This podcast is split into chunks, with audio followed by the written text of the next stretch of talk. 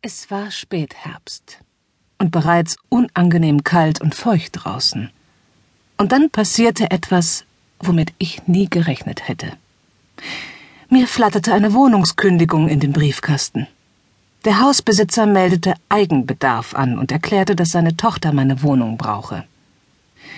So geriet ich in Zugzwang und durchforstete verzweifelt in verschiedenen Zeitungen die Wohnungsanzeigen. So günstige Mietbedingungen wie hier würde ich sicher kaum wiederfinden, befürchtete ich, und zog daher schon mal eine WG in Betracht.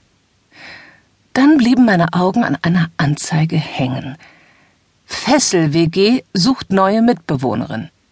So stand es dort. Das konnte doch nur ein Druckfehler sein.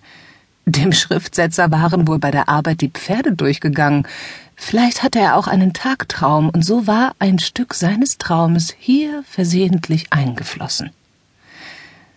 Aber warum reizte mich dann diese Anzeige so sehr, die nicht viel mehr als eine Chiffrenummer besaß? Ich las die Anzeige ungläubig noch ein weiteres Mal. Doch da stand tatsächlich, Fessel WG sucht neue Mitbewohnerin. Nur Bewerbungen mit Bild werden berücksichtigt. Männer sind nicht geduldet. Und dann folgte Chiffre. Gern hätte ich mehr über diese WG erfahren, aber es war nichts herauszufinden. Es gab keine Adresse, keinen Namen, einfach nichts. Und dennoch, ich war neugierig zu erfahren, ob dieser Anzeigenwortlaut auch stimmte. Ich setzte mich, um eine ausführliche Mitbewohnerbewerbung zu schreiben. Auch das geforderte Bild fügte ich bei und brachte den Brief mit klopfendem Herzen und noch gerade rechtzeitig vor Bewerbungsschluss persönlich in die Redaktion, die nur ein paar Straßen weiter ihre Büroräume hatte. Ungeduldig wartete ich nun auf Antwort. Und tatsächlich erhielt ich bereits drei Tage später die Aufforderung, mich persönlich in der WG vorzustellen. Es seien zu diesem Termin gleich alle in Betracht kommenden Bewerber eingeladen. Das war nicht die Antwort, die ich erhofft hatte. Aber ich wollte mich voll und ganz in die Waagschale werfen. Also zog ich mich ein wenig sexy an. Kurzer Lederrock mit glänzender Bluse. Nachdem ich mich für die notwendige innere Spannung mit einem Tanzhöschen aus Latex und zwei Innengliedern versorgt hatte, machte ich mich auf den Weg. Dies würde mir ein gewisses Leuchten in die Augen zaubern, das die Menschen um mich herum zu bezaubern vermochte. Das wusste ich aus Erfahrung. Ich hatte allerdings keine Ahnung, ob dieser Trick auch bei Frauen wirken würde. Es war ärgerlich, dass die anderen drei Bewerberinnen ebenfalls sehr hübsch waren. Die Begrüßung der alten WG-Bewohnerinnen fiel sehr herzlich aus, und wir bekamen einen kleinen Drink zur Begrüßung, gerade so, als wären wir zu einer Party eingeladen worden. In lockerer Atmosphäre begannen die WG-Mädels ein Gespräch. Keine von uns Bewerberinnen ahnte jedoch, dass sie ein Aphrodisiakum in ihren Begrüßungsdrink gemixt hatten, das unsere Hemmschwelle noch einmal deutlich senken sollte. Nach anfänglichem Smalltalk wurde uns schnell klar, dass der Hinweis auf die Fessel-WG absolut ernst gemeint war.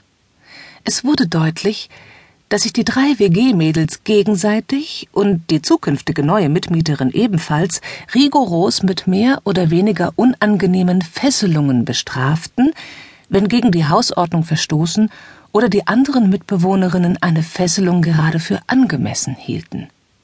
Dazu wurden regelmäßige WG-Gerichtstage durchgeführt, und es stand sogar ein eigens dafür eingerichtetes Strafzimmer bereit, zu dessen Besichtigung wir nun eingeladen wurden. Es war schon erschreckend, welche Möglichkeiten die Frauen hier hatten. Ein Käfigbett, ein Fesselkreuz und eine Säule in der Raummitte waren da die harmloseren Dinge. Es gab zwei Fesselböcke, auf die Frau angeschnallt werden konnte. Einer in dreieckiger Form mit Steigbügeln, wobei wohl die weich gepolsterte Spitze unangenehm gegen das Schambein drücken sollte. Auf einer Liege konnte ein Körper lang ausgestreckt, an Armen und Beinen festgeschnallt und über ein Spannrad gestrafft werden. Der Geruch nach Leder und Latex in diesem Raum verriet mir, dass es hier noch weitere versteckte Geheimnisse geben musste. Und ich starrte auf zwei Wandschränke, aus denen sich der Geruch in meine Nase drängte. In diesen Schränken waren ganz sicher noch weitere Utensilien verborgen. Bei diesem Anblick flüchtete jedoch bereits eine der Bewerberinnen, und ich grinste freudig in mich hinein.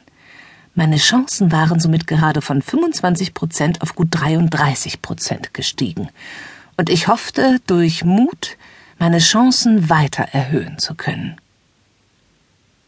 Ich hatte nicht bemerkt, dass mich eine der jungen Frauen genau beobachtete, bis sie plötzlich sagte, ich nehme Melitta.